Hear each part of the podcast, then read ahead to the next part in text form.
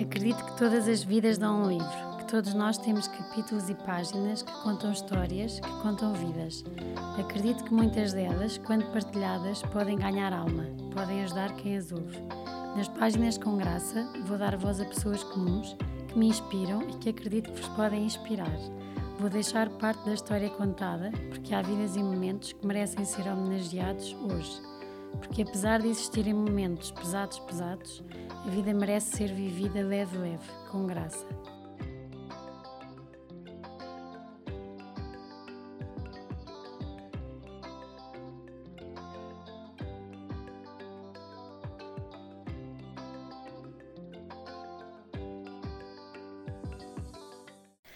Olá a todos, espero que estejam bem. Obrigada por eh, continuarem a ouvir-nos desse lado.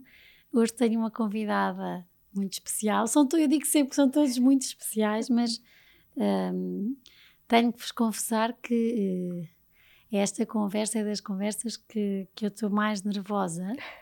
Um, por, por, por tudo que, o que senti e, e percebi que eu tive em falta uh, com a Inês, que é a minha prima, uh, que achei que tinha tido sempre uma vida de facilidades, uh, pelos sorrisos, pela, pela, vida que cá para fora parecia fácil. Um, a irmã, a minha mãe é irmã de tio Vasco, o pai da Inês, que, que também já, já morreu, e já, já vamos contar aqui muita história, mas se calhar que o passado deles e, e, as jangas e as coisas todas fizeram com que nós as duas depois não tivéssemos tido uma relação não tivéssemos feito um caminho juntas.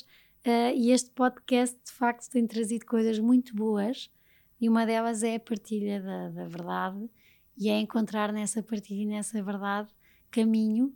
Um, e por isso é que eu estou nervosa, porque quero muito que a partir daqui uh, se faça um grande caminho entre primas, entre amigas e que comece a existir colo uh, entre nós as duas uh, e que que eu não tenha que saber uh, a história da vida da minha prima quando começa a, a, vasculhar para fazer, para ter uma conversa. E quero-te muito agradecer, Inês. Obrigada, eu, Ticas, por me receberes. Pela valentia, porque és grande e já vais Obrigada. perceber, se ainda não sabes, vais perceber que és muito, muito grande e que sorte que eu tenho em ser tua prima. Obrigada que aquele elogio que tu dizes que foi o melhor elogio que te fizeram, uh, em que eras parecida com a minha mãe. Sim. Uh, eu vou-te vou -te dizer que és mesmo, e acho que foi a minha mãe que te pôs nesse cadeirão hoje uh, e que fez com que eu, no dia em que se. Em que se não é celebra, mas no dia em que promovemos muita iluminação contra a violência doméstica, eu não sei porque, à lareira, fiz-te o convite uh, para vires aqui falar hoje e por isso eu acho que, que aquela pessoa, aquela mulher que tu também gostavas tanto, que era a minha mãe, está aqui hoje connosco na conversa. Tenho a certeza que sim. E muito orgulhosa uh, da sobrinha mais velha uh, e de, de, toda a maneira como tu tens vivido a tua vida e sempre com esse sorriso tão bom. Vamos Obrigada, a isto. Uh, por me convidares e, e desde já agradeço-te para mim é um imenso orgulho estar aqui, Ticas, porque eu já não sei quando é que nos começámos a aproximar, se foi há um ano ou dois, e comecei a ver o teu percurso. Um, a primeira imagem que eu senti tua foi orgulho. Eu, eu senti mesmo, tipo, eu tinha mesmo orgulho naquela prima, porque está tá a fazer um caminho tão giro, tão giro, com os casamentos. Depois lembro que falámos, uh, tinhas uma empresa que entretanto acabou, começou outra. Uh, e agora eu tenho mais orgulho por estar aqui contigo, porque tens estado a fazer realmente um percurso teu, mas muito para os outros também. Uh, isso é muito importante e eu agradeço-te mesmo estar aqui contigo. Obrigada, és muito querida. Então vamos conhecer um bocadinho e vamos dar a oportunidade de partilhares a tua história, uh, de quem nos ouve uh, aprender e inspirar-se, porque não há como não se inspirar contigo, Inês, como não nos inspirarmos contigo. uh, e de, de, ficar a tua história um bocadinho também. Daqui a muitos anos, o Vicente vai ver a mãe a deixar em palavras muitas coisas, um bocadinho desta hora que, que vamos conversar aqui. E podemos começar por aí. Como é que foi a tua infância, Inês? Olha, eu sou filha única, uh, do lado, portanto, do primeiro casamento do meu pai. E, portanto, eu, eu, da minha infância até aos seis anos tenho duas memórias só. Uma muito engraçada, que ainda, a minha mãe ainda hoje não acredita, que foi no dia do meu batizado, portanto, eu tinha nove meses, oito meses, e eu tenho esta memória que era, uh, portanto, depois do, eu penso que foi depois do batizado ou antes, não sei. Eu estava em casa dos meus pais, uh, assim numa senhorinha verde, e vejo o bisavô Vasco, o nosso grande bisavô Vasco, a vir pegar em mim e dar-me assim um beijo, e eu, e eu pronto, nove meses, um bebê, a idade que tem agora o meu filho, o Vicente. Pronto, e a minha mãe, não, é impossível teres lembraste disso? não, mas isto é verdade. E ela, eu sei, eu lembro-me desse episódio. E eu, pronto, então eu também me lembro. E rapidamente passo para os meus seis anos. Há aí um grande gap. Há um grande gap que eu não me lembro. Um, pronto, os seis anos dessa separação dos meus pais. A minha mãe tem um, um problema muito grave de saúde, portanto, eu tenho 40 anos, isto foi há 34 anos. Uh, teve um tumor na tiroide, uh, muito grave. Uh, não sei se estava em perigo de vida na altura, não sei se o tumor na tiroide naquela altura é como é hoje, mas sei que teve 12 horas numa operação, portanto foi uma coisa muito complicada. Aliás, depois desses ainda chegou a ter mais quatro operações, acho, a tiroide. Pronto, eu na altura não percebi, sabia que a mãe estava no hospital, ok. Um, o meu pai ainda estava em casa. Um, e aí dá-se uma grande reviravolta na minha vida porque eu apercebo-me que o meu pai tem outra pessoa. Portanto, vi com os meus próprios olhos, não é? E sou eu que dou notícia à minha mãe quando vem do hospital, tipo, mal, não é? Depois de uma operação daquelas. Muito novinha, a minha mãe era muito novinha, tinha 30 anos. Uhum. Uh, e pronto, aquilo mexeu tudo na família, não é? Tipo, Pronto, e eu. Uh, tu tinhas 7 anos? Eu tinha 6 anos. Seis anos. Ao caminho de 7, mas eu tinha que era 6. Pronto, eu a partir daí eh, tenho noção de que comecei a ter muita consciência das coisas e muita consciência dos adultos. Um, Levaste aí um. Sim, levei ali um. Pronto, as coisas como foram, foram. Um, e depois naquela altura. Um, eu tenho ideia que os pais das minhas amigas todas, uh, eu estava já no colégio, colégio muito, muito tradicional, um, os pais todos, ninguém era separado, portanto, e eu a única, ou seja, eu em si, deles terem separado, o baque não foi esse, tipo, de ver a minha mãe para um lado e o pai, não, foi o como aconteceu. Pronto, aí foi porque eu vi. E, e nós uh, ainda dia estava a pensar nisso. Nós, como crianças, idealizamos que os nossos pais são as pessoas perfeitas, não é? Mas não, uhum. não são nada perfeitos. Têm tantos problemas e tantas lacunas como eu, como tu, como toda a gente, não é? Um, pronto, eles também não souberam ser pais, como eu estou a aprender a ser mãe. Pronto, e depois Demorou há outro percurso. a perdoar?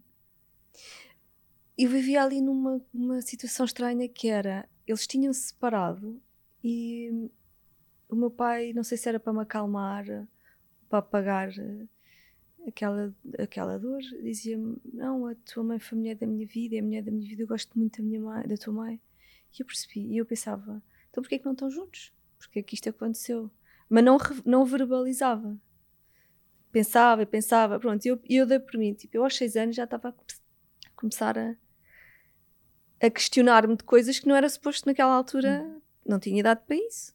Pronto, daí eu dizia que tinha já ganhei muita consciência das coisas e pronto, depois veio o processo seguinte que foi uh, o meu pai uh, casou-se com a mãe dos meus irmãos, um, eh, deu-me dois irmãos, portanto a Madalena e a António Maria, o António Maria primeiro depois a Madalena. Um, e depois uh, foi um prolongar do que acontecia em casa da minha mãe, que uh, o que eu sentia era como é que o meu ídolo, vá, que me tratava. O meu pai nunca me tocou sequer, nunca me bateu nada. Eu era tipo. Tratava-me. Eu ia ter com ele para lhe dar beijinhos e ele aceitava, abraçava-me portanto era uma pessoa que, no fundo, me tratava bem. Um, pronto, e um, a violência doméstica foi até ele morrer, portanto, ele tinha 18, eu tinha 18 anos uh, e cada vez tornou-se muito, muito agressivo. Tinham ponto, ajudas? Uh, de, de meu pai? De, Tinham de ajudas de alguém? Não, não. Que não. se apercebesse. Um, eu acho que a família se apercebia. Uh, porque conhecia o meu pai e eu, eu não sabia. E acho que já tinha um historial de. Pronto, de violência. Era uma. Era um, um, eu agora, só agora aos 40 anos, é que soube da história do meu pai, é que me tinham contado, ou, ou, os bocadinhos que eu sabia. Uh, estavam aqui arrumadinhos num canto. Eu às vezes é coração que não vê, coração que não sente. Ou seja, prefiro não mexer para não, não ir lá. Agora tu ir lá. e tenho estado a descobrir coisas giras, coisas feias, portanto é interessante. Um, e queres, queres te... descobrir? Sim, posso contar um episódio Ou queres muito manter triste. No... Quero, é quero descobrir, quero descobrir. Uh, porque acho que há coisas uh, da minha personalidade que vêm muito aí. A minha submissão uh, perante situações que não tenho que ser submissa uh, o, pôr em, o ter a certeza daquilo que sou e daquilo que quero, mas se, se me põe na dúvida, eu se calhar será que ele tem razão? Será que sou eu? Portanto, cambalei ali um bocadinho e eu, eu percebo de onde é que isso vem. Um, e percebo que sempre vivi. Eu não sei se. Eu, na minha cabeça, acho que é diferente. Eu nunca vivi. Eu não vivi com medo, mas vivi medrosa estava sempre na, na ansiedade de. Tanto é que quando, as, quando as coisas me. Quando eu tenho projetos, tenho, é aquela coisa. Nunca acredito. Eu acho que as pessoas também nunca acreditam. Elas acabam sempre por se realizar. aquilo que eu idealizo na minha vida, com muito esforço, eu acho que se consegue e consegui lá chegar e ainda quero muito mais coisas e luto por elas. Um, mas isto para te dizer que hum, houve um episódio muito estranho, uh, acho que nunca verbalizei isto, que foi, uh, portanto, para tu teres noção do amor que há entre, entre pai e filha, neste caso. O meu pai morre em julho de, 2018, de 2009. Ai, de, portanto, eu tinha 18 anos, portanto, em, em 99, desculpa. Uh, e ele morre em julho e acho que em março ou maio, já não sei, veio a Portugal. Ele estava em Angola a trabalhar há 10 anos. Apesar de que eu ia lá muitas vezes e ele vinha cá e, e estávamos muitas vezes juntos. Escrevíamos muitas cartas. E ele, quando vem cá em março ou maio para um batizado, que ia ser padrinho, houve uma cena muito feia também. Uh, e uma das cenas eu estava sozinha, sozinha com ele que foi. Um, meu pai tinha um carro diferente na altura, uh, um carro que andava muito depressa, uh, e, e eu lembro-me que ele estava completamente transtornado e meteu-se no carro comigo e naquela altura deu 250 km por hora na marginal. E eu já tinha pânico do andar de carro rápido, porque isso era uma coisa recorrente. Não, não sei se te lembras, mas nós tínhamos uh, muitas festas de família, a nossa família é gigante. Eu lembro que havia muitos batizados na Quinta da Orem, havia muitos casamentos, havia festas, havia episódios de irmos a Orem ou ao casamento aquele. E não era só Orem, havia festas de família e eventos, já não sei muito bem. E eu já sabia que o caminho para casa ia ser uma tormenta, porque era a velocidade e eu aos berros dentro do carro e a mãe dos meus irmãos aflita também. Pronto, e chegámos a casa e já sabia que ia haver. Uhum. Pronto, e então nesse episódio em que eu estava sozinha com o meu pai na marginal, eu enervei-me tanto e já com muita consciência, portanto eu estava com 18 anos, e disse uma coisa que nunca lhe tinha dito a ele nem a ninguém, que disse, eu tenho desgosto de ter pai, em ter um pai como tu. Um, e, e entretanto cai-me a ficha e disse, porquê é que eu disse isto? Uh, e, e acho que depois ainda lhe disse, porquê é que me faz isto? Uh, e ele não respondeu, não disse nada. E a coisa morreu ali. E passado dois ou três meses, isto para te contar, há, há, pessoas que não acreditam nisto, mas a minha vida sempre foi assim um bocadinho. Sou extremamente intuitiva. Eu, quando disse aquilo, eu senti um alívio do género: isto vai acabar. Isto vai acabar. Eu, eu sinto que este medo vai acabar. Mal eu sabia o que é que vinha aí. Daí eu ter dito aquela, aquela atitude. E depois eu pensei, eu disse isto ao meu pai, que horror. Eu tinha-lhe eu tinha um respeito de morte. Uh, pronto, e passado uns meses, dois meses, três, uh, acontece a morte dele, que foi, uh, foi muito traumática para todos, porque foi muito rápido. Portanto, o meu pai estava em Angola há 10 anos, basicamente, 9, 10 anos. Uh, teve, nesses 9, 10 anos, teve um interregno de um ano em Portugal uh, sem trabalhar, teve, teve a curtir a vida, basicamente. Portanto, eu tínhamos muito contacto. E eu tive os 10 anos, eu lembro que eu tive os 10 anos, pai, vem para Portugal, vem para Portugal, porque as idas ao aeroporto, largá-lo pelo para Luanda, era uma dor para mim, uma coisa. Eu lembro-me que eu ia ao caminho todo a chorar e depois ele dava-me aquele abraço e eu ficava com aquele abraço e só tinha vontade de chorar. E a mesma coisa quando ele vinha, eu ficava ansiosa dele vir porque ia ter aquele abraço. Era ansioso, uma ansiedade boa. Pronto, eu tive 10 anos, pai, vem para Portugal, vem para Portugal, vem para Portugal. Ele está quase, está quase, está quase. Eu nisso posso dizer que era uma pessoa extremamente profissional. Uh, não há ninguém que não diga e, o contrário. Meu pai casou-se uhum. literalmente com a profissão. Era um gênio de. Ele era engenheiro mecânico, uh, fez o percurso dele. Ele, quando morre, tem 40 e poucos anos e já tinha chegado ao topo de carreira. É como se agora chegar ao topo de carreira. Sim. É? Uh, Portanto, e fazia o que queria, adorava o que fazia, era uma pessoa extremamente focada no trabalho. Uh, pronto, e quando ele decide vir para Portugal de vez, não é? Em que nós, tipo, respiramos. Já os meus irmãos estavam a viver em Portugal há um, um ano ou dois, porque o meu pai tinha recebido ameaças de morte lá. Uh, pronto, eu esses pormenores nunca soube muito bem, tentei não saber, uhum. porque eu depois ficava cá em sofrimento e preferia não saber. Um, pronto, quando ele decidi vir para Portugal, passado umas, eu não sei precisar, umas três semanas, ele fica doente. E a partir do momento em que fica doente, foi mais uma semana ou duas e pumba, vai embora. Pai, aquilo foi tipo. Tipo, eu vou perguntar, tipo, veio de vez isto tinha que acontecer, uh, porque é que aconteceu, uh, o como aconteceu, porque depois isto depois uh, revoltados, eu queria culpar uh, a empresa porque ele foi picado enquanto estava lá, depois isto meteu advogados, uma confusão. Meu pai morreu de malária cerebral. Uh, naquela altura foi. Não, não, se falava muito, acho eu, tinha essa ideia. Uh, e, e, na altura o médico também disse que foi bom ele ter partido porque uh, ele, se sobrevivesse, ia ficar um vegetal. E nós não queríamos isso, por, até por, por respeito a ele, não é?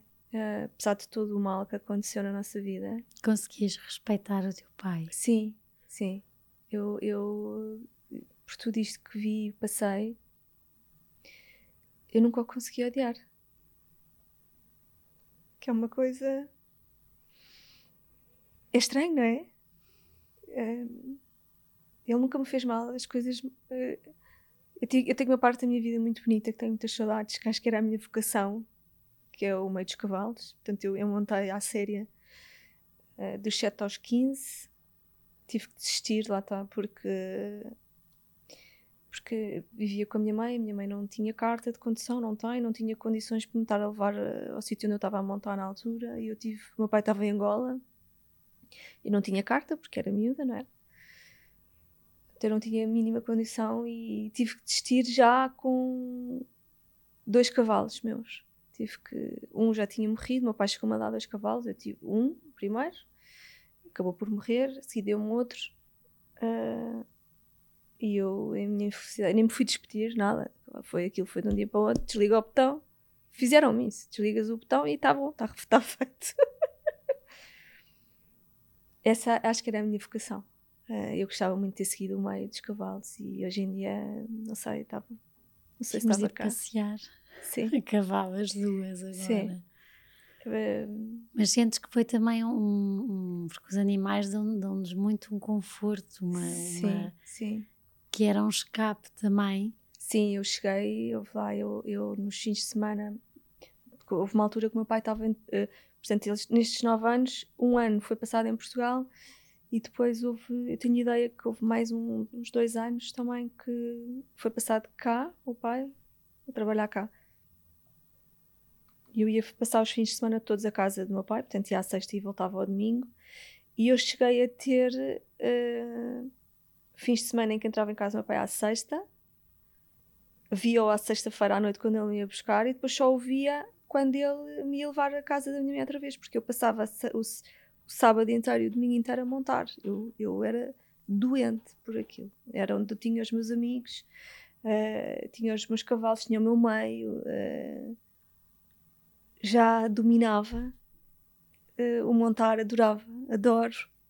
Cheguei a entrar num concurso em Cascais e, e pronto, era ali onde eu me sentia bem. Era, não havia nada, eu desligava para o mundo. Eu lembro-me que eu desligava e pum, não havia problemas, lá está coração que não vê, coração que não sente. E está aqui o mundo lá fora. Sim.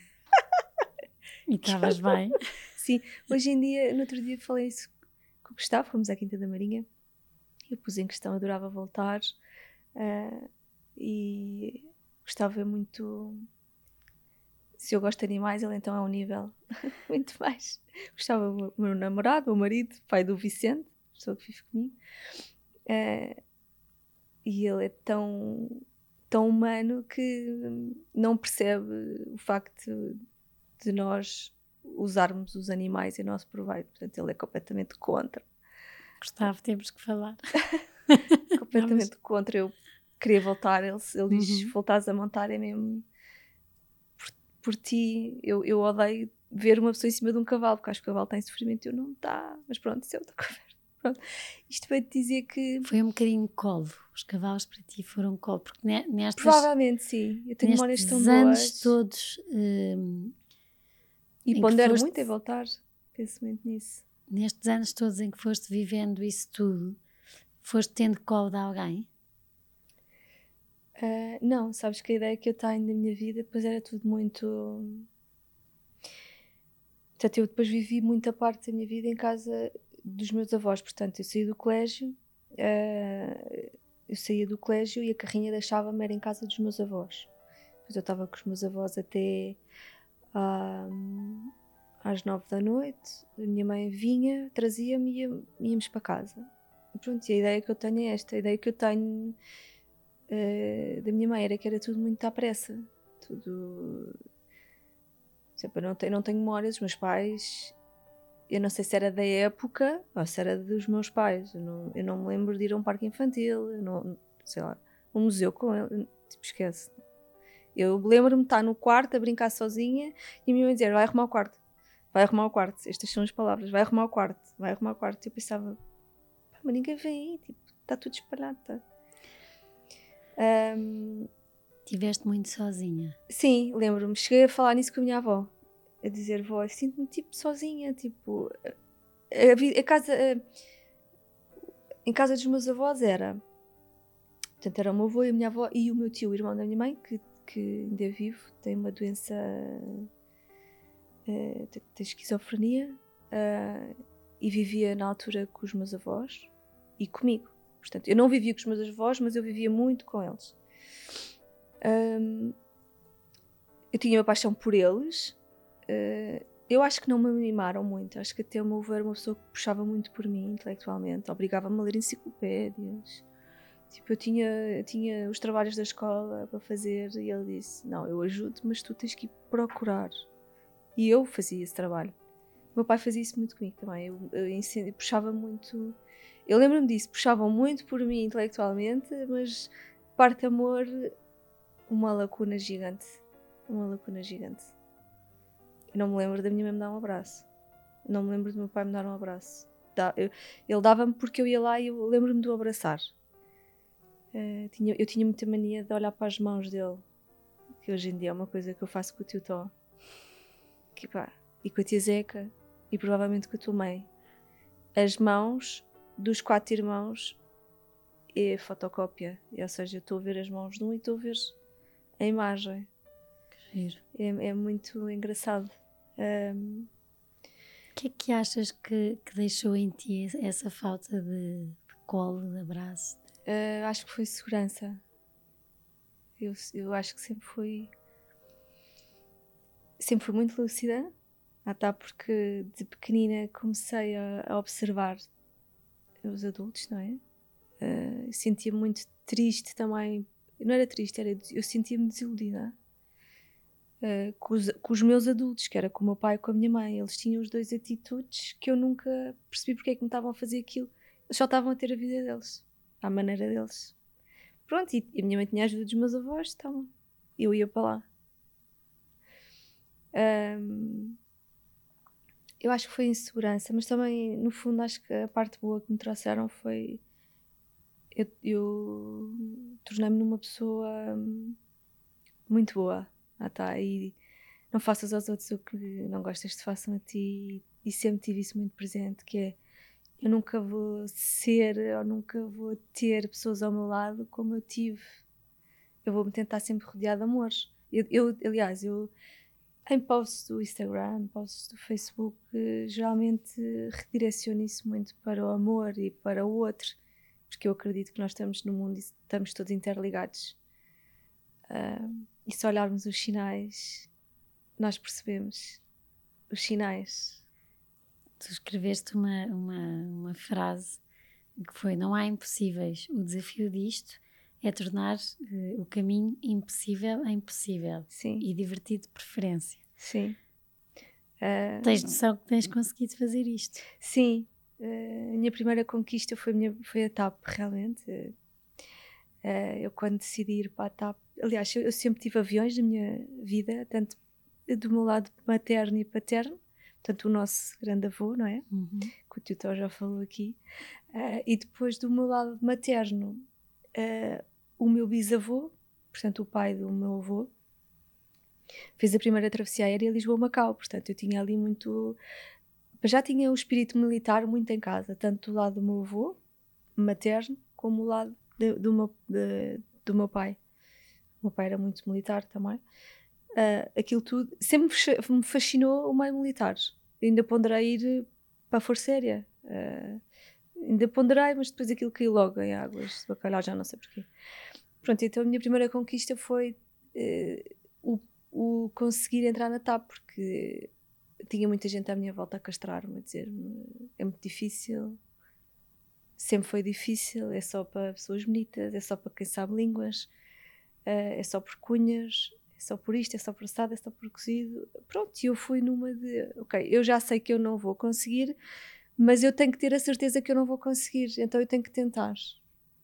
E eu, quando tentei, eu nunca acreditei. Mas, no fundo, se calhar acreditava, ou, eu nunca acreditei, mas como eu me queria dominar a mim própria, eu disse: não, eu vou ter que conseguir. Eu eh, dei tudo. Dei tudo, aliás. Conseguiste consegui. Há uma, há uma, há uma fase de, de recrutamento da TAP em que estive no limbo e acho que foi uma luzinha também. Posso dizer aqui rapidamente o episódio que na altura era obrigatório francês e inglês. Eu inglês, eu, eu acho que domino inglês, bom, uh, sempre tive inglês. O francês tinha tido no colégio, mas odiava a professora, odiava francês. Pronto. Então ia com um texto colado que a mãe dos meus irmãos não tinha feito e eu ia com aquilo na ponta da língua e despechei aquilo na entrevista. Pronto, claro, como é óbvio, ela começa a puxar por mim e eu meto os pés pelas mãos. e eu pensei, pronto, já está, eu não vou passar daqui. E ela, no fim da entrevista, diz-me assim: Inês, vou passá-la, mas vai-me prometer uma coisa: um, vai tirar um curso de francês. E eu, assim, eu prometo. Ainda não fui tirar, mas eu tenho, tenho que cumprir esta promessa.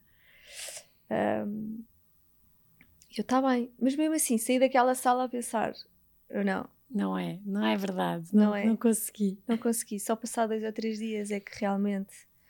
Não, ela estava a falar a verdade. Porque as, as, duas ou três pessoas a seguir a mim chamaram logo. Porque pronto, eu acho que foi ou foi pelos meus olhos, ou foi. Não sei o que é que aconteceu ali. Foi pelo brilho que tens, não é? E depois houve todo o percurso até ao final, porque depois é, isto foi a parte de seleção e depois é a parte toda do curso, que também é uma parte intensa, não é? É uma parte difícil, é muita informação técnica, assim de repente, informação de aviões que. Pronto, eu lembro-me, ainda hoje me lembro do meu último exame para entrar, que é um exame que toda a gente diz que é o exame papão, não é? E a sensação que eu tive foi muito nervosa cá fora, e quando entro alívio total. E aí comecei. Descomprimi. E o facto de ter descomprimido, acho que, olha, a coisa fluiu e foi tudo à primeira. E olha, e hoje em dia e és tenho feliz? orgulho. No meu trabalho sou super feliz, sim. Porque a vossa vida não é fácil. Não, não. Eh, as rotinas, o, a vida no chão acaba por sofrer um bocadinho. Sim, já, já, falhei, já falhei muitos aniversários da minha mãe, dos meus irmãos, coitados. Bem, então isso nem. Natais, uh, tentei sempre coordenar a coisa, mas também já passei fora. Uh, alturas importantes para nós é sempre um bocado mas tem a parte gira de conhecerem o mundo. Sim. Ou pelo menos ao princípio sim, eu acredito sim. que seja um grande entusiasmo de repente. Sim, e se tivermos curiosidade pelo mundo, acho que trazemos coisas muito positivas. Não, as pessoas às vezes acham que ah, é uma vida muito fútil. É para quem quer. Para quem quer é muito fútil. É. Mas para quem não quer e quer tirar o proveito, uh, para teres noção, eu quando estou em estadias, portanto, quando estou fora, eu tenho imenso prazer em estar sozinha a ver as minhas coisas. Portanto, hum. os meus museus. Não me apetece estar com ninguém porque vai-me já condicionar a minha perspectiva e eu não gosto disso. Uma coisa é estar com a minha família, com os meus, a ver, não é? Outra coisa são pessoas estranhas, não é? Que eu estou ali com eles e não os conheço, a ver uma coisa. Mas pronto. De resto, hum. se, tá, se, sou feliz, hum, eu acho que há, há muitas coisas que, pronto, que estão aqui nas caixinhas, não é? Mas eu tento. Não, eu acho que nós nunca somos felizes, acho que andamos sempre à procura do caminho da felicidade e nesse caminho acabamos por ser felizes. Um, hoje em dia estou muito feliz uh, com algumas condicionantes da vida, mas uh, fui mãe há nove meses do Vicente. Uhum. Uh, não todos os dias, mas todas as semanas me lembro do dia em que ele nasceu. Tenho muitas saudades do dia que ele nasceu. Isto é, não sei se isto é estúpido dizer, mas a própria sequência do dia custou-me horrores, mas eu tenho saudades disso. uh, adorei estar grávida, foi assim uma experiência tão gira. Uh, gostei mesmo muito de mim, gostei muito de mim nessa altura, foi giro. Estava hum. muito segura. Acho que a gravidez também traz isso a uma mulher. Uh, Tens algum medo para o Vicente? Sim, um, sabes que eu. A coisa que mais me custa nas pessoas é a falta de. Uma das coisas é a falta de educação. Eu. Se calhar por, por ter sido muito exigentes comigo nesse campo, eu sou muito exigente nisso. Eu tenho muito medo de não saber educar o Vicente e não ser a mãe. Eu, ao, ao, ao mesmo tempo, quero educá-lo, mas quero ser uma mãe super tranquila com ele. Quero ser a é, mãe cool. Tenho muito medo de não ser a mãe cool. Tenho muito medo que o meu ar de general uh, suba mais acima. Que eu estou sempre a tentar. Já Aliás, viste, quem olha para ti nunca diria que terias um ar de general. Não, houve uma altura da minha vida em que os meus irmãos me chamavam Hitler. Aquilo era horrível, porque diziam que eu era muito. Eu acho que não sou, mas sou muito exigente com algumas coisas. Com, com o quê? Sou muito exigente com as pessoas, com as atitudes das pessoas, porque me fico muito sentida com as coisas. E sempre a, mentira é uma coisa que me aflige mesmo. A mentira, a falta de educação também. E, e, as pessoas não serem fiéis, elas próprias, porque mostram muito ser uma coisa e na realidade não são, isso é muito triste. Uh, nós, eventualmente, na nossa vida, às vezes acabamos por fazer isso sem querer. Provavelmente já fiz isso, há uma vez ou outra, sem querer, mas uh, por isso é que aceitei também estar aqui, porque às vezes lá está, transmitimos uma coisa que não somos. É verdade. Ou porque não queremos falar. Nunca tive necessidade de falar no passado porque a necessidade não foi. A necessidade de eu não falar no passado foi vergonha. Foi sempre o que eu senti. Vergonha? Eu tinha vergonha de falar. Tinha vergonha de. A minha melhor amiga, a Sara, para teres noção, uh, somos amigas desde os seis anos, portanto é uma relação muito forte. Eu acho que a Sara soube da violência doméstica há dois anos. Eu acho que.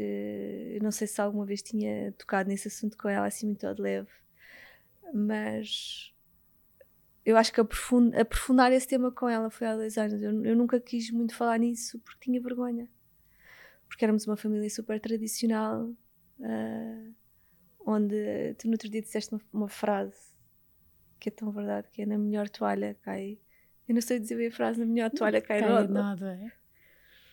E foi mesmo isso, é a família tão tão tradicional, tão perfeita, tínhamos tudo. Uh, e depois em casa fecham-se portas, não é? E há coisas tão feias a acontecer. E sentes que esse silêncio foi um peso. Imagina quando falaste com a Sara, ao fim de não sei quantos anos, foi.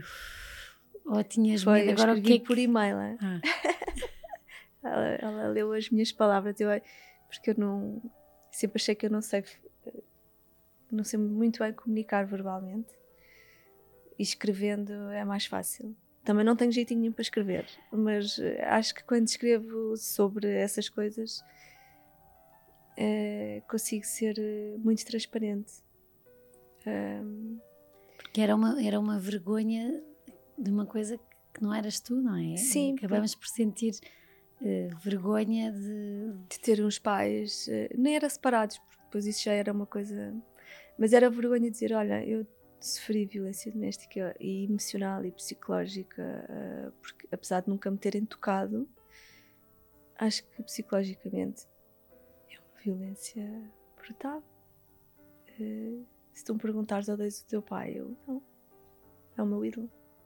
Como é que é possível, se viste o que viste, se ele fez, tu, se ele fez o que fez? Não. É amor? Eu acho que é amor, sim. Uh, sinto tristeza por aquilo que ele fez. Uh, hoje em dia consigo perceber de onde é que isso vem, não é? Vem de onde? uh, vem da história dele, que também soube agora, não é? Uh, quer dizer, uh, o meu pai veio num colégio militar, eu sempre soube que ele teve um colégio militar, portanto a nossa família, os nossos tios andaram lá todos, mas nunca soube que ele tinha sido abandonado no colégio militar, isso nunca me chegou aos ouvidos. O que me chegou aos ouvidos é que pronto, que a avó estava na vida com o avô, uh, e que estava com os tios, pronto, nunca me apercebi que ele tinha sido abandonado. Jamais sabia que ele vinha à casa só nas férias. Eu, eu há dois dias pus-me a contar, nas férias, nas férias, é férias da Páscoa, férias de Natal, férias grandes, tipo três vezes por ano vinha à casa. E o mundo todo a acontecer lá fora. E ele a ver, e a saber, e não e está completamente confinado. O colégio militar há 60 anos Sim. não é o que é hoje, não é? Portanto, bateram-lhe muito, ele bateu muito. Uh, não teve colo? Zero, zero colo. Zero colo, mais uh, o desgosto de ter perdido um pai aos 7 anos ou 8 anos. Um pai que ele idolatrava, não é? Uh... Achas que esta falta de colo, este quase que se criam por eles próprios, não é? Sim, sim. E é, essa é muita noção que eu tenho minha, que é eu eduquei-me a mim própria. E ele, ele também se educou ele próprio, no fundo, não é? Uh, mas depois nem todos conseguimos ter a sorte de ser uma Inês. que se educa a si próprio, não é? Que Sim. consegue sorrir para a vida e fazer isto que tu escreveste, que é o desafio. Sim. Uh, é, é, continuar e continuar e continuar de uma maneira uh, engraçada, dar, dar graça à vida e tu dás. Porque... porque eu gosto muito de viver.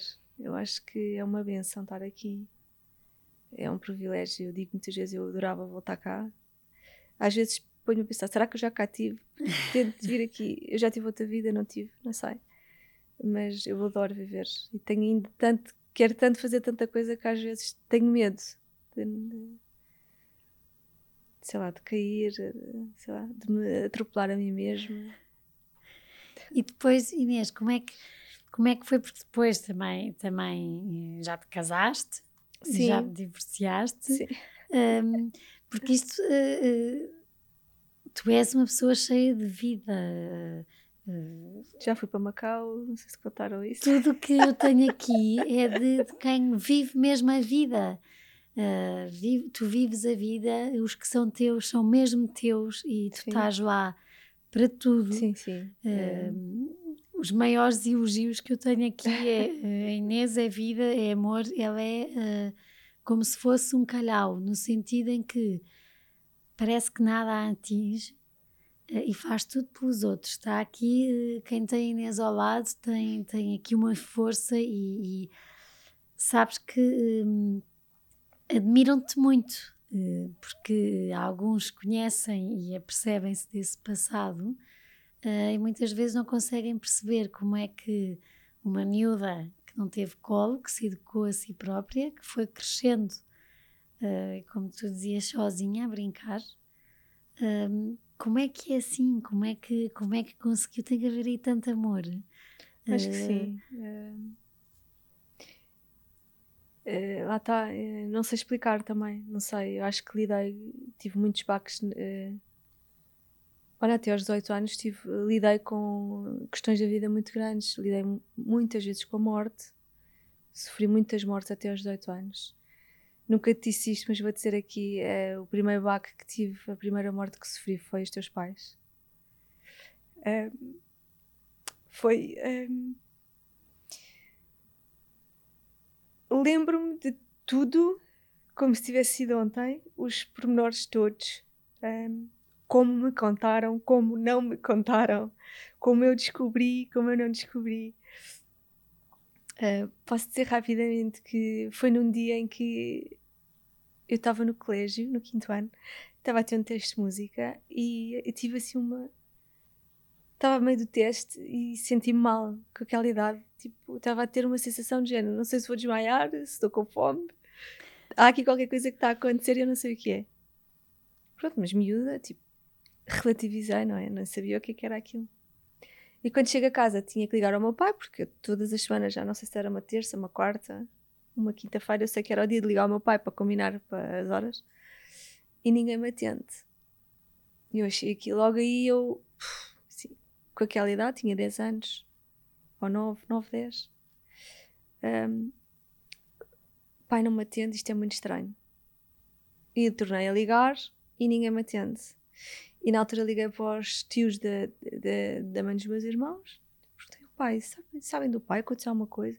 Porquê? Porque eu entrei em modo pânico, tipo, aconteceu alguma coisa, tipo, violência e grave para não estar em casa.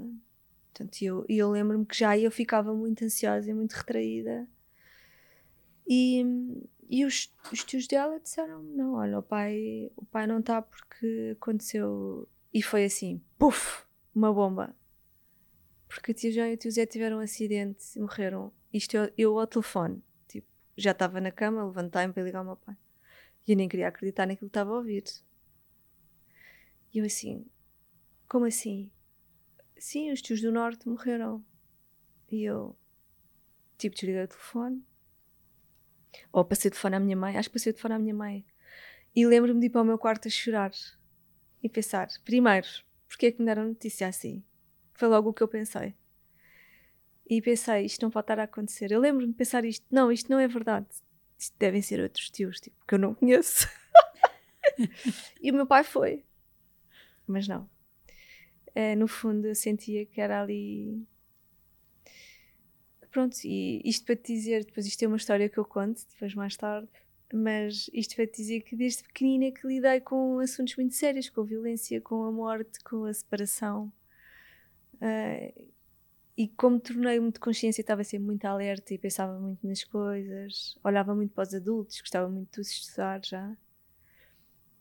Uh, tornei-me, ficava sempre lá no cantinho, tipo, a imaginar coisas e a pensar: um dia não vou ser como eles, vou ser. Uh, vou ser amor, vou ser, vou dar a mão, uh, vou ser meiguinha, que é o que tento hoje em dia de ser também.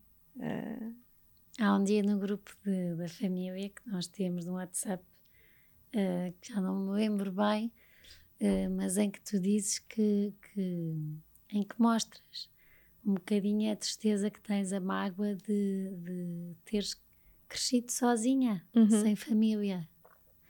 Acho um, que nos roubaram a infância, literalmente.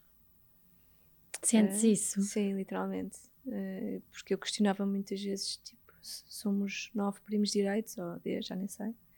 Eu sou a mais velha, mas as minhas primas mais próximas, a Ticas e a Sofia, tem idades em que eu consigo brincar, porque é que não estou com elas? Porque é que nunca estou com elas? Porque é que é, depois os outros primos também, porque é que pronto, não, e, e o brincar com os meus irmãos também já tinha uma diferença de idade tão grande que que já não conseguia, já queria outras coisas, já eu tenho uma diferença de idade do meu irmão de 9 anos e da Madalena 14. Portanto, já não pronto, e sempre Depois fiquei... a vida segue, não é? E nós Sim, também é. uh, não, não ligamos, não falamos, Sim. as redes sociais facilitam imenso porque achamos que conhecemos. Exato. Eu sou muito, por isso é que eu adoro as redes sociais, porque acho que, pelo menos para mim, para a minha vida, trouxe-me coisas muito boas. Trouxe-me a minha família. Uh, Uh, foi tão bom o ano passado quando almoçámos. Pois foi, e eu uh, senti muito, eu senti-me em casa naquele almoço não parecia que não estávamos todos longe há imenso tempo. Pois, pois, foi. De repente foi que bom, estamos à lareira, estamos a passear, sim, sim. Uh, sem cerimónias, parece que passou um filtros, dia é? desde que, sabes que eu acho que isso é o amor. É. Uh, quando estamos disponíveis para, sim. Uh, e quando é, as coisas acontecem e eu acho que isto é um ponto de partida, Inês, para, para começarmos a perceber e também a olhar e perceber que de facto a vida a tua vida não foi fácil, que nós estamos todos cá e que podíamos ter estado muito mais. Uh, também, eu não sabia. Uh, quando te convidei para, para a conversa. Eu acho que ninguém sabe. Uh, eu não fazia falar, ideia. Então, é...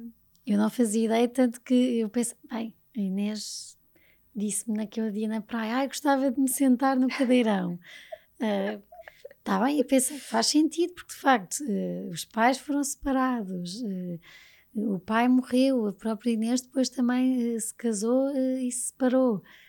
hoje em dia está feliz com o Gustavo e tem, tem o Vicente, isto, bora lá, porque vai ajudar alguém que também tenha passado por alguma destas coisas. e quando te convidei naquele dia, foi muito de. Bem, já que queria, de facto, pode haver aqui uma, uma razão. E quando, quando tu me dizes Uh, prima, eu não sei se sabes, mas um dos meus maiores traumas é a violência doméstica. Uh, eu estava à lareira e eu fiquei. Eu acho que só passado uma hora é que consegui verbalizar, fomos falando as duas, verbalizar uh, em casa com o Manel, dizer: Olha, acabei de falar com a minha prima um, e senti. Depois liguei a tios para perceber e senti. Um, caramba, de facto é muito importante falarmos, Sim. partilharmos, deitarmos cá para fora. Era muito tabu, acho que é um assunto que é muito tabu pelas pessoas acho que eu Porque não falei deu não uma vontade tabu, de vergonha. te dar colo e de falhei. Eh, não, Enquanto não prima falhei. Não. Um, e não, ou se calhar não agora. consegui, não consegui perceber cada vez que eu falava da, da minha mãe e do meu pai, eu recebia sempre uma mensagem tua. Sim, uh, ou no Facebook. Muito teus tios, os teus tios, os teus pais foram pessoas que. Portanto, nós nunca tivemos muito tempo juntos, mas te o tempo que tivemos eu lembro-me deles. O, a história das poças da terra, eh, de, de, estarmos num casamento na Anadia ou num batizado, já não sei, em que eu tinha, não sei, 4 anos, 5 anos, 6 anos, vestido de verde e fomos para as poças, estava a chover, e fomos para as poças e a tua mãe, tipo, está tudo bem.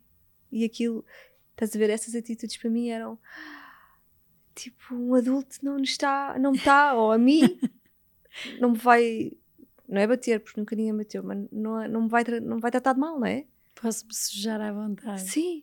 E a partir daí foi bar aberto para tu, eu, a tua irmã. Sabes que eu acho que quando o Vicente for à minha casa. Há fotografias disso, eu não sei onde. Não contes que o teu filho uh, passa ao lado das poças, porque eu acho que vai ser um bocadinho só, como a minha mãe nesse aspecto de. Sim, eu acho que sim, que és. Depois toma-se banho uh, quentinho e a coisa. Vai, não é? E a coisa vai. E por falar nisto de mãe, eu já fui mãe de dois pequeninos. Um, como é que é, Inês, agora, isto de sermos mães sem ajuda à volta?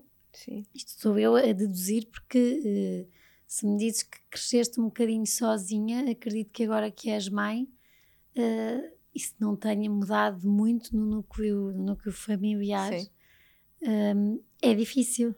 É, super difícil. É um, acho que é o meu maior desafio Uh, há uns anos atrás, uma amiga minha disse-me assim: Inês, tu estás cá neste mundo para dar amor e para ser mãe. Acho que quando tu fores mãe vais encontrar, vais perceber uma data de coisas. Um, nós não temos ajuda, eu e o Gustavo, portanto somos só nós, temos que contar um com o outro. Uh, e eu agora percebo, é difícil, é difícil. O medo de falhar, para mim, é o meu maior medo. Porque sei que é um os bebês são completamente indefesos, vão crescer e eles vão crescer com aquilo que eu vou ensinar, aquilo que eu vou dar. E eu tenho muito medo de falhar nos princípios uh, e no respeito pelo próximo. Eu tenho mesmo medo à séria. Uh, Sabes que eles aprendem connosco, por isso Sim. eles vão, vão ver e o que, já o que o Vicente vê de ti. Sim não, não, de tudo o que fui vendo, de tudo o que te conheço, não há ninguém que, que não goste de ti, que não, que não te queira ter perto, que não lhes faça bem a eles ter-te a ti perto. Uh, e por isso eu acho que nesse aspecto uh, podes ficar descansada, a não ser que de repente a Inês, uh, a Inês mude. Não, acho que não, acho que a tendência é até a ficar mais. Não sei se eu já sou mole de coração, acho que então, ouvir o Vicente ainda foi mais.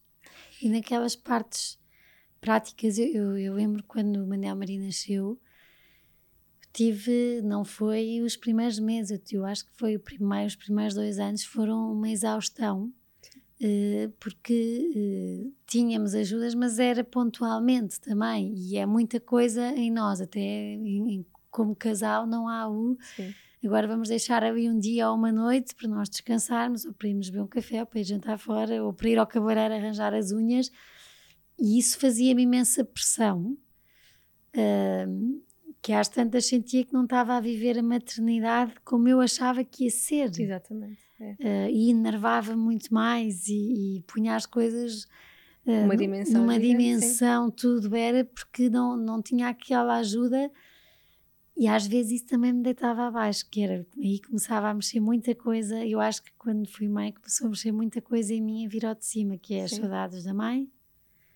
Uh, como é que vai ser agora? Vou comecei a reviver tudo, como é que como é que era nesta idade, o que é que eu me lembro que me faziam, uh, como é que é, e é toda aqui uma uma gestão é uma, é uma novidade que tem que ser muito boa, que nós queremos que seja muito boa, mas que depois sem estes apoios e que eu acho que há, há mais mulheres do que nós achamos, sim.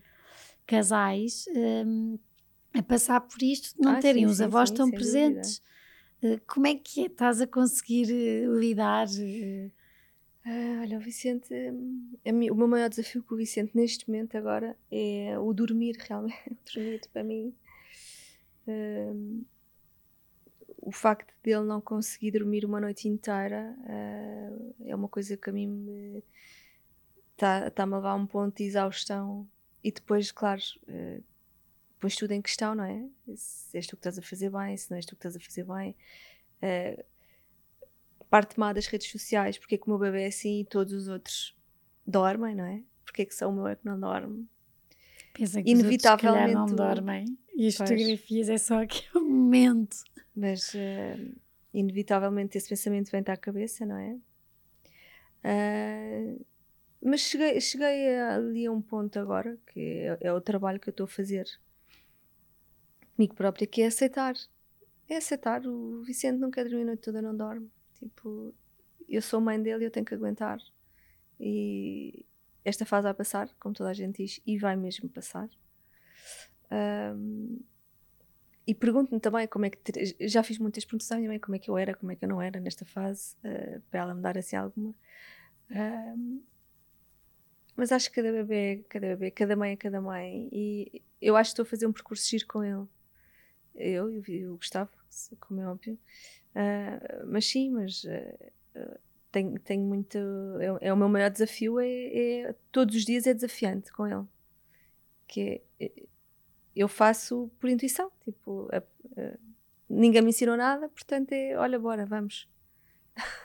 E vai correr bem. Espero bem que sim, vamos ver, mas acho que sim, quero muito, quero muito. Um dia quando eu crescer vais-lhe contar a verdade? Vou. Vou porque isso foi outra coisa que eu notei na nossa época, na minha época, não, não me contavam a verdade, mentiam-me sobre as coisas e chateava-me eu descobrir as coisas uh, por mim. Portanto, desde o divórcio, como foi, eu descobri por mim, portanto, fui eu que disputei, não é? fui eu que vi, fui eu que contei. Um, os teus pais, como me contaram porque é que não me contaram a verdade. Na altura também, se calhar, não sabiam, mas nunca me contaram a verdade. Fui eu que ouvi uma conversa e confrontei na altura e disse: porque é que não me contaram?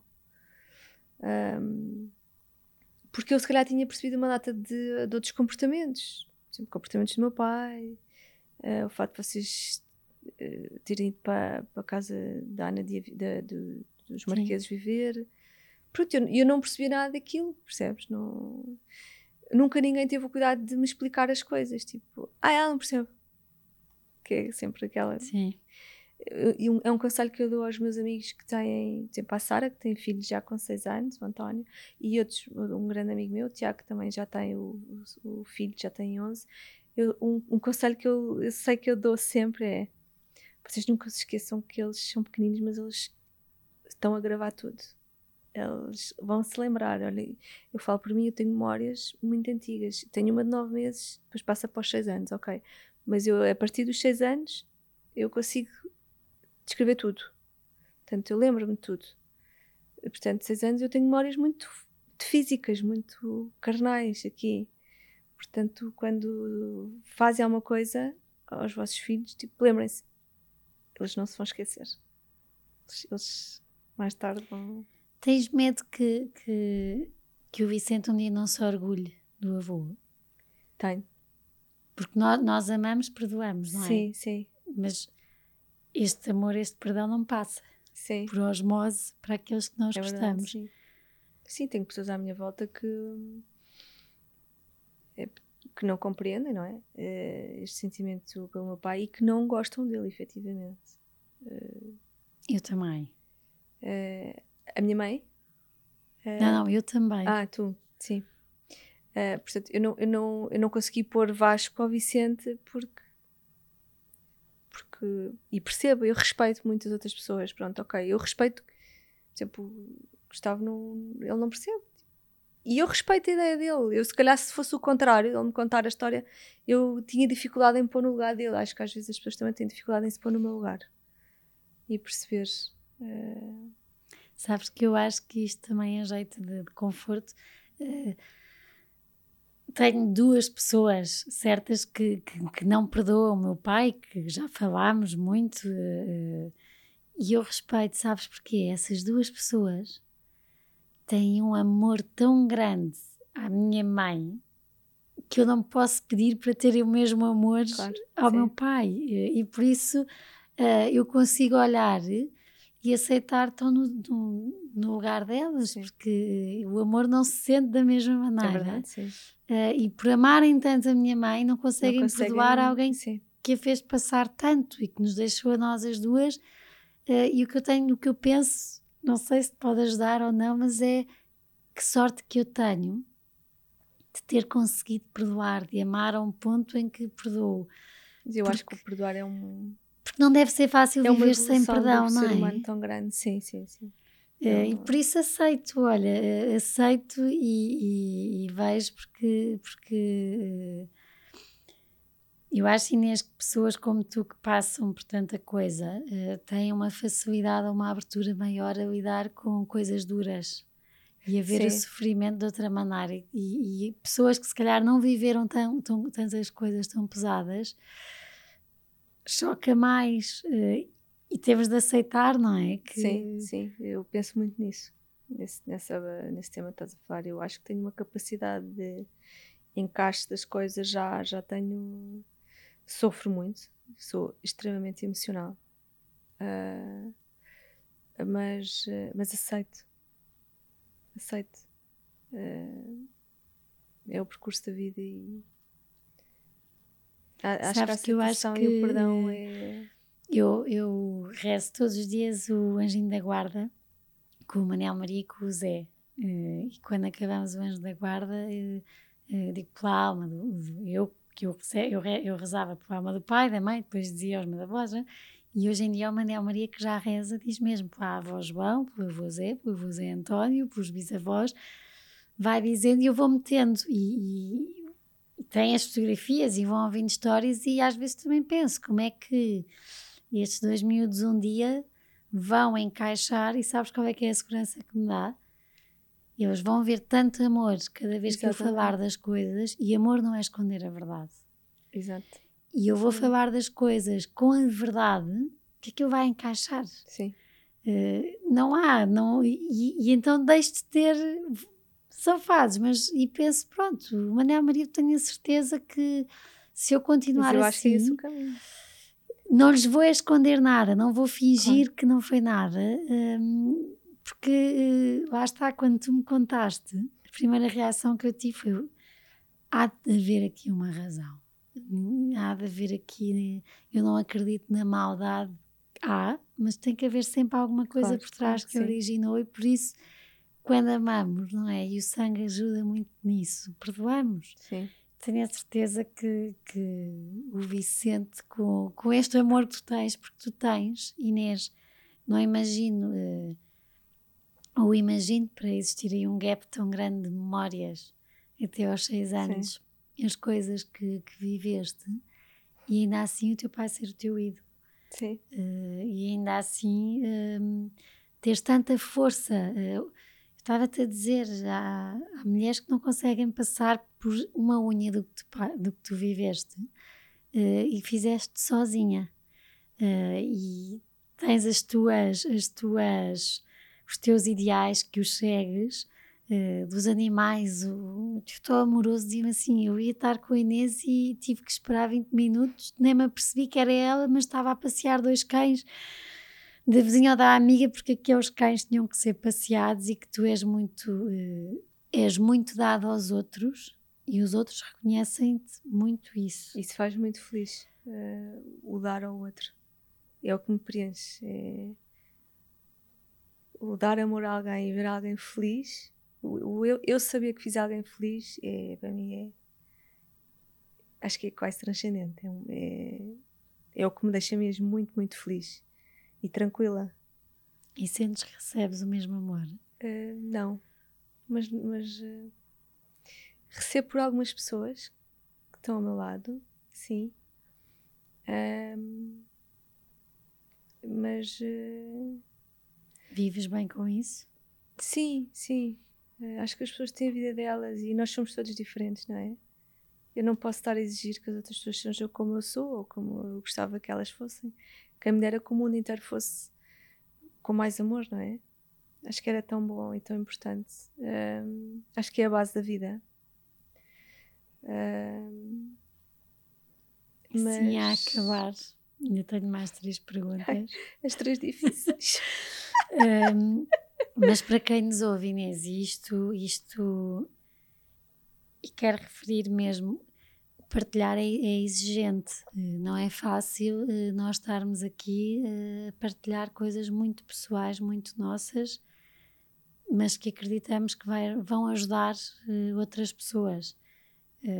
Não é para todos. O que é que tu podes dizer a quem esteja a ouvir que tenha passado ou que esteja a passar um bocadinho nesta parte da, da violência doméstica emocional, mas de teres visto muita coisa uh, noutras pessoas? Uh, qual é que é a maior uh, conselho ou o que é que eu acho que é mesmo falar porque a castração humana uh, dos pensamentos humanos é horrível. Que eu sinto que me fizeram isso.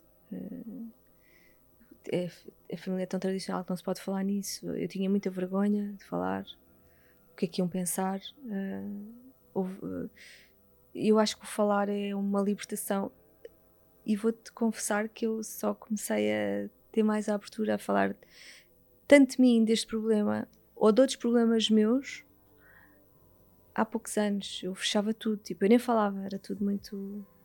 Eu acho que o falar é muito importante porque liberta. E não ter medo da reação do outro, de achar que o outro vai condenar. Não, não. As outras pessoas têm tanto medo como, como eu, como tu. Toda a gente tem medo, infelizmente faz parte, é o, é é ontem eu ouvi isto no podcast e era verdade. Uh, as pessoas movem-se realmente pelo amor e pelo medo. O contrário de amor é medo, não é ódio, é mesmo medo. Um, e quando desligarem ali o fusível do medo e acharem, não, não há que ter medo. O medo faz parte, como é óbvio, porque é a nossa sobrevivência. Foi a Mas... primeira coisa que me disseste quando eu te convidei, escreveste. Já estou já com medo. Mas vieste. Um... Vim porque depois também eu gosto muito de me desafiar a mim própria. Eu gosto muito de sair da minha caixa porque sinto muito bem. Sei que vou sair daquela porta e vou sentir: olha, consegui, afinal consegui. E isto, se calhar, pode ser uma. Quando sair desta porta, pode-se abrir para abrir muitas gavetas Sim. e para se falar e Sim. para irem falar contigo também, se calhar. Um, qual é que foi o dia mais leve-leve? Não sei, talvez uh, tive dois momentos leve-leves uh, nos meus últimos dois anos na minha vida, que são dois momentos que eu me lembro e que eu penso, aí foi tão giro, que eu me senti mesmo. Olha, o primeiro foi, lá está, o dia em que fui para a maternidade, achei aquele dia hilariante. Pronto, e, e, e, mal cheguei, comecei logo a chorar com dores, para me pôr o soro e não sei o que, logo ali um baque. Mas depois aquela coisa do entra e sai, entra e sai, e põe a mão e tira a mão, e tira o bebê e põe o bebê. Achei aquilo hilariante. Uh, não sei se era por estar drogada e as hormonas estavam todas, não sei. Mas eu senti-me bem, no fundo. Tenho muitas saudades desse dia. E outra, outra situação que eu me senti também muito leve-leve foi, um, que eu agora me recordo rapidamente, foi antes do Vicente nascer. Eu e o Gustavo decidimos fazer uma baby boom, uma baby boom, baby boom, acho que se diz, não sei. Uma viagem.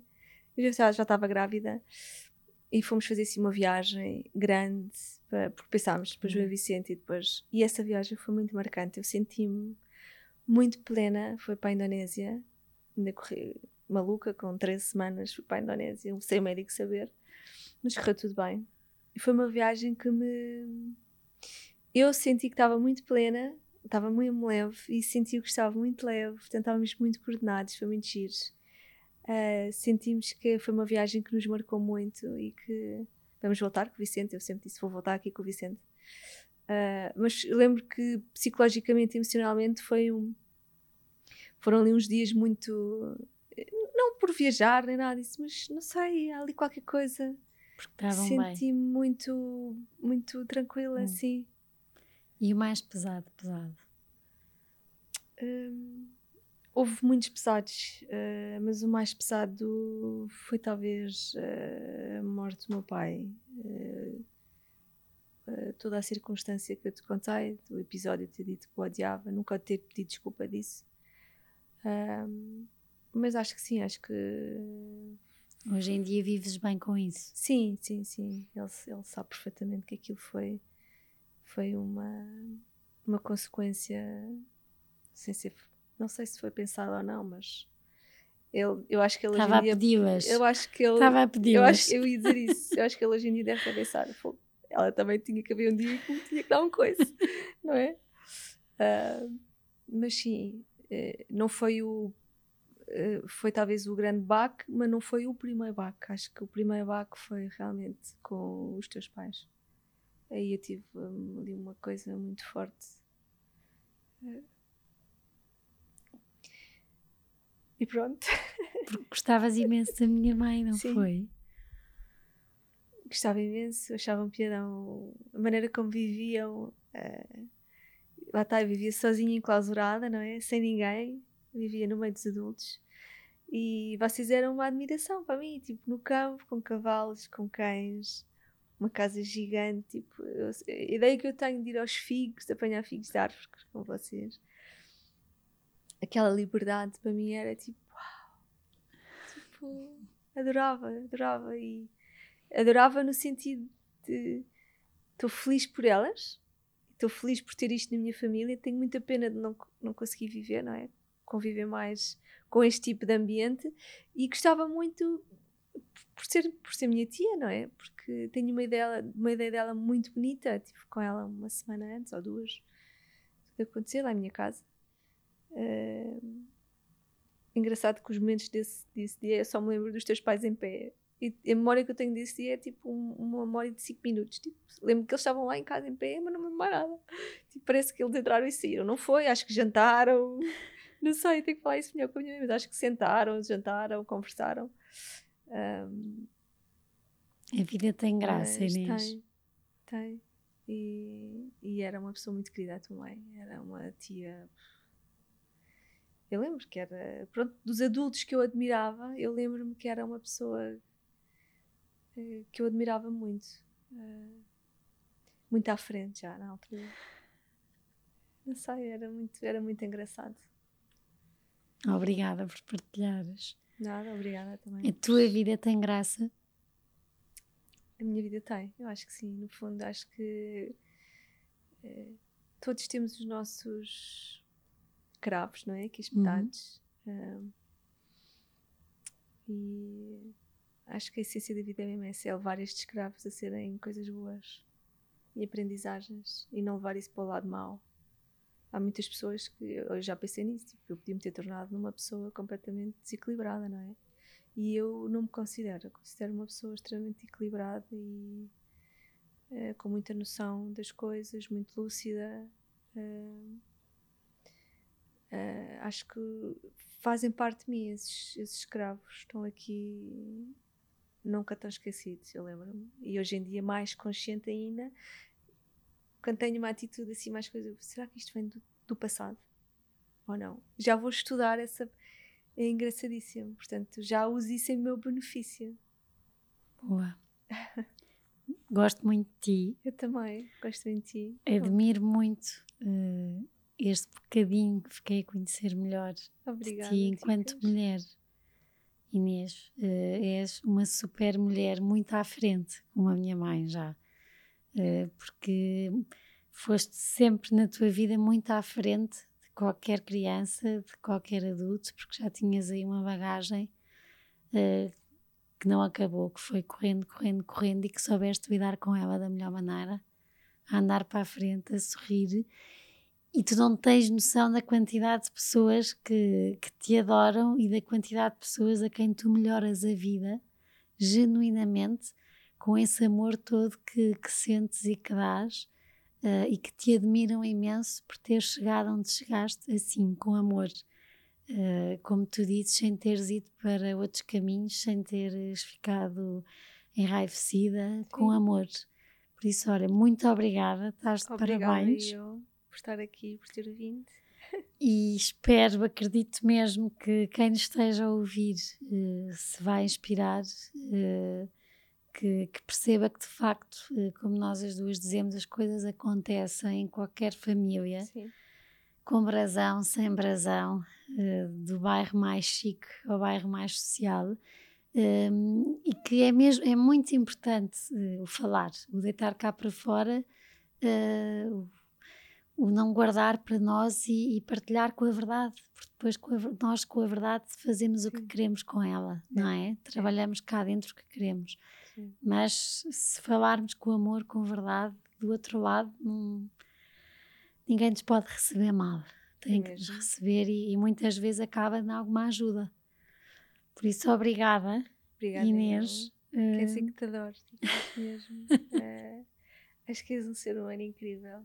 Estou farto de dizer isto e continuo a dizer e não tenho vergonha nenhuma de dizer. És um ser humano incrível. És mesmo. Incrível.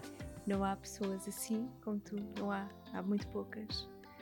E ainda bem que tu estás a mostrar-te, porque o mundo precisa de pessoas como tu também. obrigada.